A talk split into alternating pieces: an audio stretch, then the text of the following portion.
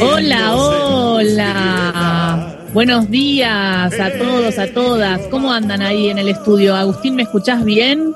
Perfecto, Usaniche, ¿cómo va? ¿Cómo anda? ¿Qué dice? ¿Cómo la trata la Patagonia?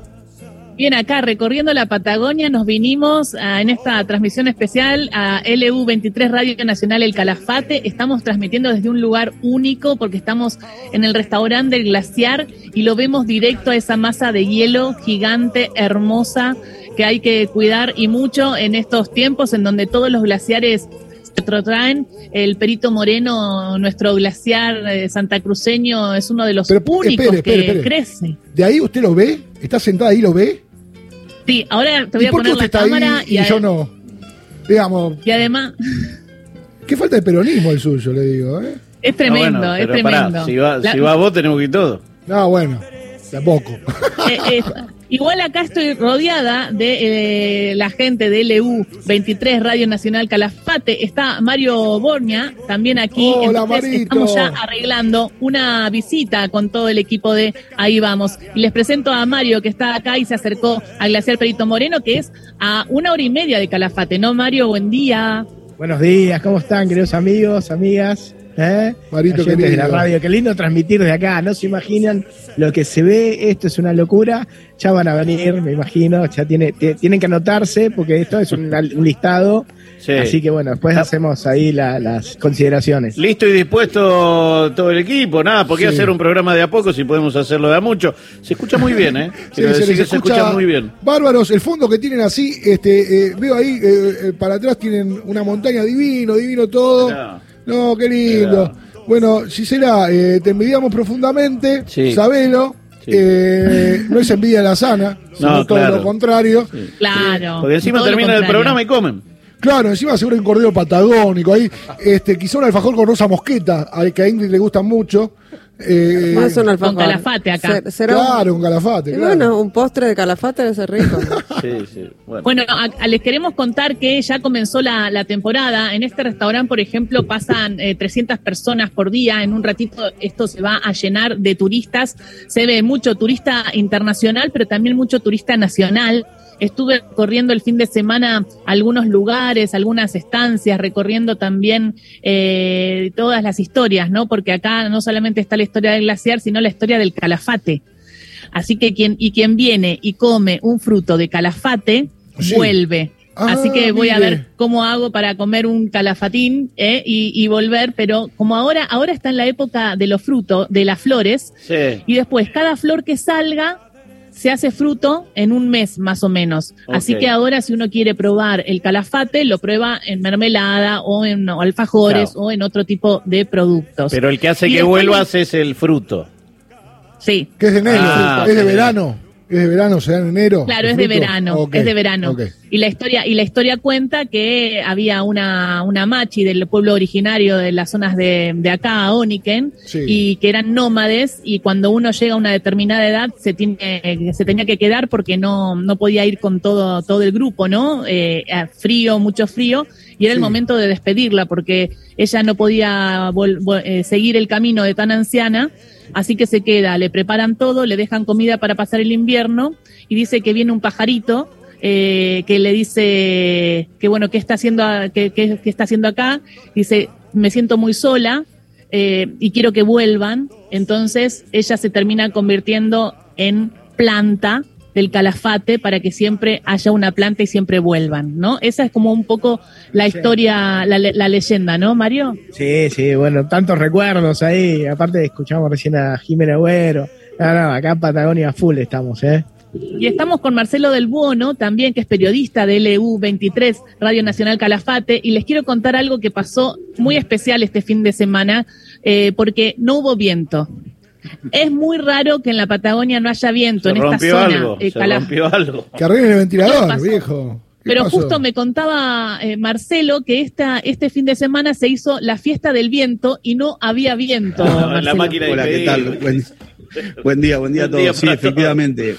No, fuimos a la una localidad que está a 160 kilómetros acá de Calafate, se llama Tres Lagos, y había generado el Festival del Viento, el primer Festival del Viento, con artistas nacionales y demás.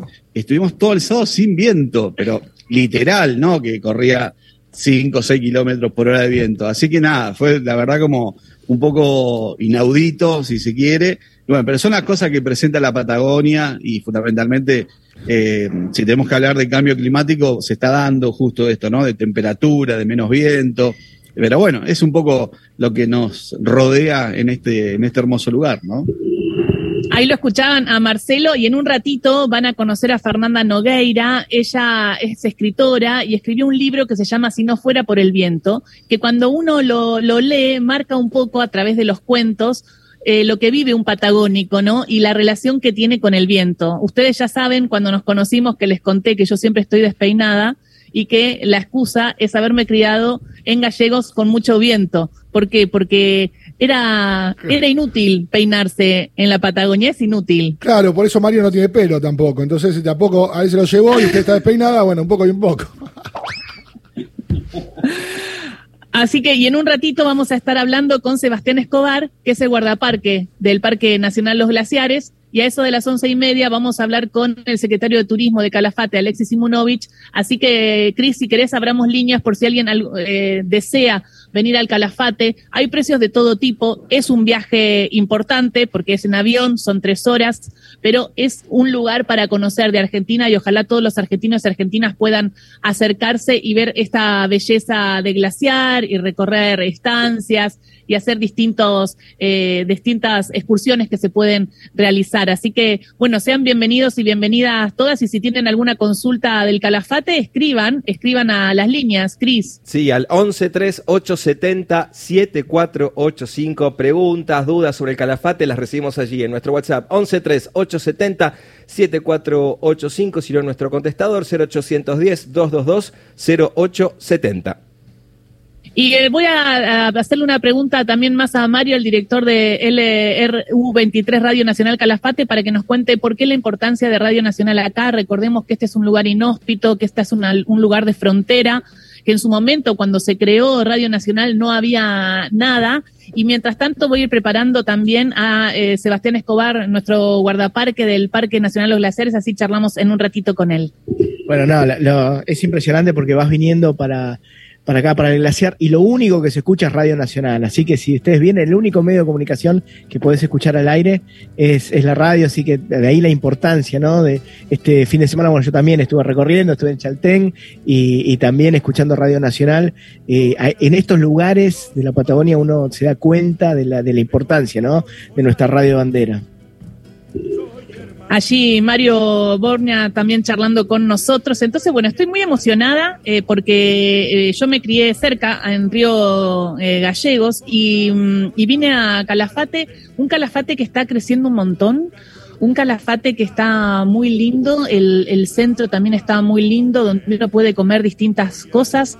Incluso ahora ya hay carne de guanaco para comer, no solamente el cordero que es tan eh, patagónico, y hay un montón de, cosas ricas, ¿no? También las heladerías son muy buenas en Calafate, así que están todos y todas invitados a, a venir y hacerse un viaje a el Calafate. Yo recomiendo que si alguien llega a venir al Calafate a ver el glaciar y puede venirse más de tres días, venga cinco para también darse una vuelta al Chaltén. Escuchábamos a Hugo Jiménez Agüero en esta canción del Chaltén. El Chaltén es el cerro Fitzroy, también conocido. Nosotros le decimos el Chaltén porque es el, verdadero nombre, ¿no? Que tiene que ver con el pueblo originario. El cerro Fitzroy lo puso un conquistador que era justo eh, Fitzroy, que era una persona que venía, eh, que fue uno de los que primero lo descubrió. Bueno, la cuestión es que el, el Chaltén, el pueblito, es un pueblo súper lindo en donde también se hacen caminatas. Así que es recomendable venir eh, y después eh, del Calafate ir a El Chaltén. Bueno, yo no sé si me están recibiendo bien porque recién salió una conexión inestable en el estudio. ¿Me escuchan bien? Perfecto, te estamos sí, escuchando muy bien. Muy bien. Bien, entonces sí voy ahora a darle la introducción para que lo conozcan a Sebastián Escobar. Si tienen alguna pregunta también me avisan y, y, la, y la hacen. Sebastián Escobar es guardaparque del Parque Nacional Los Glaciares. Es una de las personas que cuida este lugar tan inmenso y tan importante. Sebastián, buen día. ¿Nos contás un poquito qué significa ser guardaparque de este Parque Nacional Los Glaciares? Sí, ante todo, buenos días. Bienvenido al Parque Nacional Los Glaciares. Eh, lugar de, encuentro más que nada con la naturaleza. Eh, ser guardaparque hoy eh, prácticamente es eh, ayudar a la naturaleza a preservarse, a conservarse y para que pueda tener, digamos, un entendimiento más que nada, porque cuando uno viene a visitar unos lugares como estos, lo que trata es de sumarse a lo que es la conservación y la preservación de, de los ambientes naturales. Más allá de que esté amparado por las leyes, eh, hoy por hoy ser guardaparque en un parque nacional implica un montón de actividades y eh, más que nada es eh, tratar de atención al visitante. Que no tiremos las cosas. Sí, más allá de los consejos que uno puede llegar a advertir, digamos, al público en general que visita el parque, es no tirar residuos, volver con sus residuos a calafate, eh, respetar las normativas de conservación, eh, no alimentar la fauna, eh, no venir con las mascotas, porque ya eh, eso crea un problema ambiental.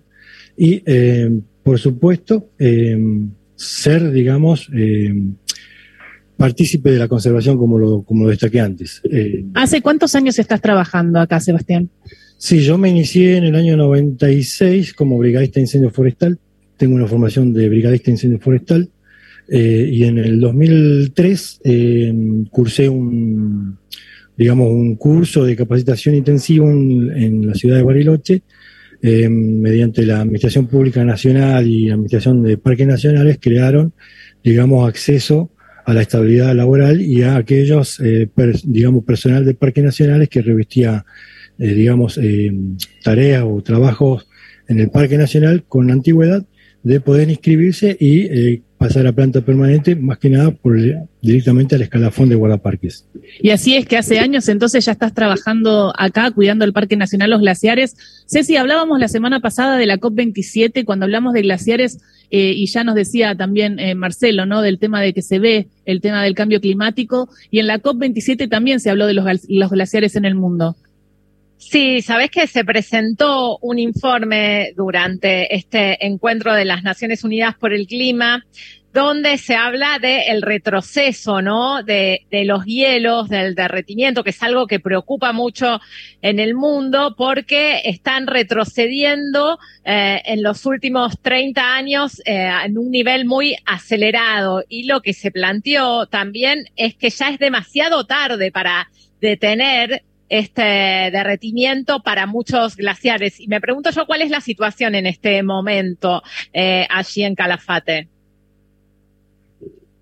Sí, bueno, eh, interesante tema. Eh, realmente el glaciar Perito Moreno, por el momento, se encuentra en equilibrio. Es uno de los pocos glaciares que está en su, digamos, eh, cronología de, de comportamiento eh, eh, bastante estable, no como otros glaciares que por ahí la característica es que van retrocediendo eh, cada año, por ahí se, puede ser medio kilómetro, un kilómetro, y ahí ya es para preocuparse porque se nota, digamos, el, avance del retroceso, pero el glaciar Perito Moreno, hasta el día de hoy, con todos los estudios que se han relevado en cuanto a investigación científica y más que nada los eh, glaciólogos que más han trabajado en este campo aquí en el glaciar, eh, han comprobado que por lo menos este se mantiene en equilibrio y en su, avance sigue avanzando con la península, sigue, digamos, produciéndose el, el famoso cierre y sigue rompiendo al final, digamos, de, de todo el, digamos, su, su acción eh, que amerita, digamos, el proceso de ruptura. Es decir, cuando se forma el dique y se obstruye el canal, empieza a subir el nivel y una vez que, eh, digamos, suma. Y socava, ¿no? Empieza, empieza a hacer presión el agua. Empieza a socavar, formando el famoso túnel, posteriormente, digamos, el arco y finalmente, digamos, la ruptura final. Eh, es decir, en, en, resumidas palabras, este glaciar hasta el día de hoy se mantiene en equilibrio. No se ve afectado por ningún, eh, digamos, agente ajeno al, a lo que es su avance y equilibrio. Y por eso es importante en el mundo hoy, porque cuando todos los glaciares están retrocediendo, el glaciar Perito Moreno se encuentra estable y no solamente eso, sino que por una situación de, eh, de del agua y del lago eh, se, que va creciendo desde las altas montañas el hielo, incluso hasta rompe, o sea, crece y rompe, ¿no? Eh, por eso es tan, es tan importante. Sí me llamó la atención que ayer estuve haciendo un recorrido en lancha y llegué hasta otro lugar que es el glaciar Uppsala y yo no vengo acá hace seis años. Y la última vez que vine el glaciar Uppsala estaba mucho más cerca. O sea, se ve cómo retrocede, sí, el glaciar Uppsala, y también tengo información de que el Viedma eh, allí en el Chaltén también está retrocediendo, y por eso incluso se suspendió el mini trekking, porque es cada vez más difícil llegar ¿no? Desde la roca hasta el hielo para poder hacerlo. Así que si quieren un mini trekking, sí está el glaciar Perito Moreno, pero esto está pasando en los lugares, ¿no? Y esto es como la muestra de, lo, que es el, cambio climático, Ceci, que preocupa y mucho, y muchos dicen que ya es tarde. Así que por eso es lo que tenemos que cuidarlo tanto, ¿no? A este lugar. Sí, en realidad eh, hay que cuidarlo en el sentido de que como, no hay, como ya hay normas, digamos, establecidas de conservación, eso contrarresta todas las intenciones, digamos, eh, de, poder, por las leyes que existen. Es decir, ya está amparado por la ley 22351, que es la que declara todas las que son reservas nacionales, patrimonio nacionales, todos aquellos eh, escenarios eh, en su belleza, tanto flora, fauna, de interés científico, educativo, cultural. Es decir, mientras nosotros atengamos a todas esas leyes, esto se va a seguir manteniendo. Eh, y el tema es poder sumar y no contaminar las áreas que visitamos. Es sentido común, más que nada es cuidar eh, eh, este lugar y también cuidar el planeta a partir de políticas públicas que tienen que tomar ahí todos los estados, ¿no? Entonces ahí ya con el cambio climático ya es más complejo, pero desde acá, desde Santa Cruz, se hace todo, se protege y realmente está bellísimo. Bueno, muchísimas gracias, Sebastián Escobar. Gracias a ustedes por visitarnos aquí en el Parque Nacional y esperamos hasta otro nuevo encuentro. Pasó Sebastián Escobar, el guardaparque del Parque Nacional Los Glaciares. Eh, si quieren eh, también ver más información, lo pueden hacer en arroba, ahí vamos 870. Son eh, los últimos minutitos antes de entrar en el informativo de las 11. Quería compartir también con ustedes que estamos en el restaurante que se llama Nativo y quería, y estoy acá con Federico, uno de sus dueños, y quería preguntarte cómo, bueno, cómo es este restaurante. ya les conté un poco a los oyentes que reciben más o menos entre 200 y 300 personas por día. Ya están armando las mesas y va a venir gente de todo el mundo hoy a comer acá y tener la vista del glaciar. Hola, ¿qué tal? Buenos días a toda la audiencia. Sí, eh, el resto es el resto del glaciar. Tenemos una vista inigualable a lo que es el glaciar Perito Moreno y ofrecemos un servicio de almuerzo eh, con variedad de tres menúes eh, y recibimos realmente turistas gracias a Dios, después del año de pandemia, está reactivándose el turismo extranjero e internacional. Eh, tuvimos una muy buena aceptación del público nacional con el tema del previaje y bueno, realmente ahora se está recuperando lo que es el turismo nacional e internacional y con una gran expectativa para esta temporada que creemos que va a ser un éxito. Eh, eh, Federico, y es importante porque ustedes la pasaron mal, como bueno, como todo el mundo, todos nosotros en la pandemia, pero se vio mucho en el turismo que nada, no había nadie, ¿no? En este parque. ¿Qué notaste de diferente durante la pandemia? Y bueno, ¿y cómo estás activando, cómo está activando ahora el calafate? Eh, tengo entendido que no está al nivel 100 eh, todavía, pero bueno, estamos eh, temprano, ¿no? Porque son los primeros días de que acaba de abrir la temporada. Correcto, sí, recién se está comenzando esta temporada, 2022-2023. la reactivación fue paulatina, es como te decía antes, el tema del previaje ayudó mucho por el turismo nacional, el turismo extranjero se retrasó un poco, pero por una cuestión obvia del tema de vuelos internacionales y que cada país reactivara o, quitara sus protocolos para viajes.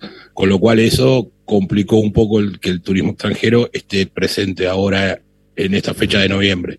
Creemos que para enero, febrero ya comienza una buena afluencia de turismo extranjero. Y hablando del previaje, entonces, porque eh, o sea, muchos pensamos, ¿no? Digo, está bien lo del previaje, es un incentivo. Eh, después, en un momento pensamos, bueno, o al menos yo en lo personal decía, bueno, pero ¿cuánto previaje?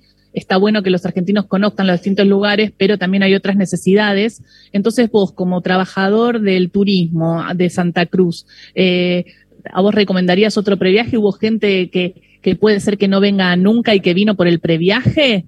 Sí, correcto. Yo creo que lo del previaje fue un acierto, realmente. Fue un acierto extraordinario porque se notó que mucha gente que no podía viajar, eh, con el previaje eh, pudo conocer el glaciar, pudo disfrutar de unas mini vacaciones en Calafate, eh, pudo venir al resto del glaciar y disfrutar de un almuerzo. Eh, es una ayuda y es un incentivo importante para, para la provincia de Santa Cruz. Es importante porque calculemos que nosotros estamos a 3.000 kilómetros de Buenos Aires, con lo cual eso dificulta cualquier compra de pasaje, o sea, y con el previaje se notó que es una ayuda. Es una ayuda porque el público nacional aumentó considerablemente en los meses de mayo, junio y julio, eh, prácticamente por las estadísticas que yo manejo, un 100%. Entonces es, es demasiado para una temporada baja, es mucho turismo. Entonces realmente fue muy bueno. Gracias, Federico. De acá me acercan hielo del eh, glaciar. ¿eh? Acá tienen entonces en el restaurante el hielo del glaciar con el que se van a, bueno, van a enfriar sus bebidas.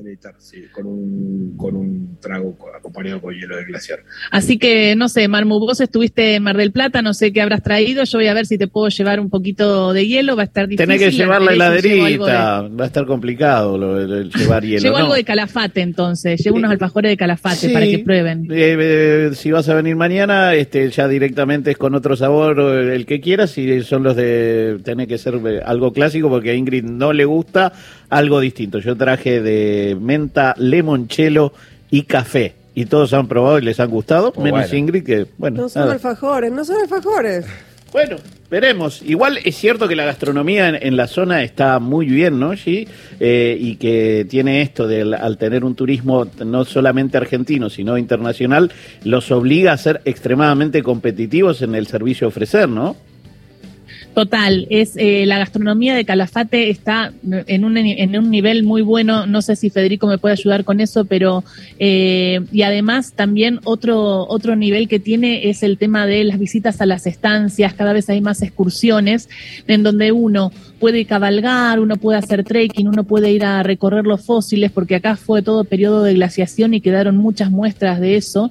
Eh, entonces es como un lugar es es inhóspito, digo, se ve toda la inmensidad y lo inhóspito y a la misma vez es tan cálido y cómodo que cuando llegas al centro lo recorres, te comes algo rico, eh, realmente, ¿no? La gastronomía fue eh, creciendo mucho, ¿no, Federico? Sí, sí, correcto. Sí, estamos a un nivel eh, equiparable con distintos centros turísticos de- de- de- del mundo. Estamos casi, casi al mismo nivel. Eh, incluso con productos regionales, eh, por ejemplo, con carne de guanaco, que ahora se está utilizando mucho en diferentes restaurantes. Nosotros no la utilizamos por ahora, pero sé que en Calafate se puede degustar la carne de guanaco y es apreciada, lo mismo que el cordero patagónico, obviamente, pero digamos, se van sumando variedades y experiencias gastronómicas y eso hace que el turismo internacional también las pueda disfrutar y aproveche también todo lo que es el producto regional de, de lo que es eh, Santa Cruz. Así que bueno, así estamos. Lo que les propongo, eh, Marmu, Ahí tiene preguntas el joven bello. Sí, A ver. Sí, tenemos preguntas de la gente. Eh, Nos pregunta Gigi, eh, bueno, antes de la, de la pandemia y ahora, ¿cuáles son las nacionalidades más frecuentes, además de la Argentina? Y si se paga una tarifa especial para argentinos para entrar al, al parque. Eh, para lo que es argentino, sí, hay una tarifa diferenciada de lo que es el turismo extranjero del nacional. Y de lo que es nacionalidades, estamos recibiendo mucha gente de Brasil, mucha gente de España, mucha gente de Estados Unidos. Eh, el europeo todavía no tanto, eh, más que nada españoles, pero lo que es turista de Brasil, países limítrofes y Estados Unidos son, son la mayor cantidad. ¿Y cuál es? Mira, cuál- acá, acá Sebastián, eh, Sebastián, en nuestro guardaparque del Parque Nacional Los Glaciares, nos dice que el costo de ingreso de entrada general es 4.000 para los extranjeros y 1.200 para los nacionales. Y niños de 6 a 16, 700 eh, y los provinciales, que son de Santa Cruz, 500. ¿Sí? Sí, ya llegamos al informativo, Gise. Antes recordarle a la gente que estamos transmitiendo desde LU23, Radio Nacional Lago Argentino, en la localidad del Calafate. Este, ahí nos llega el mensajito para que lo digamos con precisión. Eh, hacemos, eh, cumplimos con eso. En un ratito sí seguimos desde allá, pero ahora momento de, y las noticias. Antes recordamos las vías, si te parece, sí, para que nuestros oyentes se comuniquen. El 113870 7485 113870 7485 ese es nuestro WhatsApp.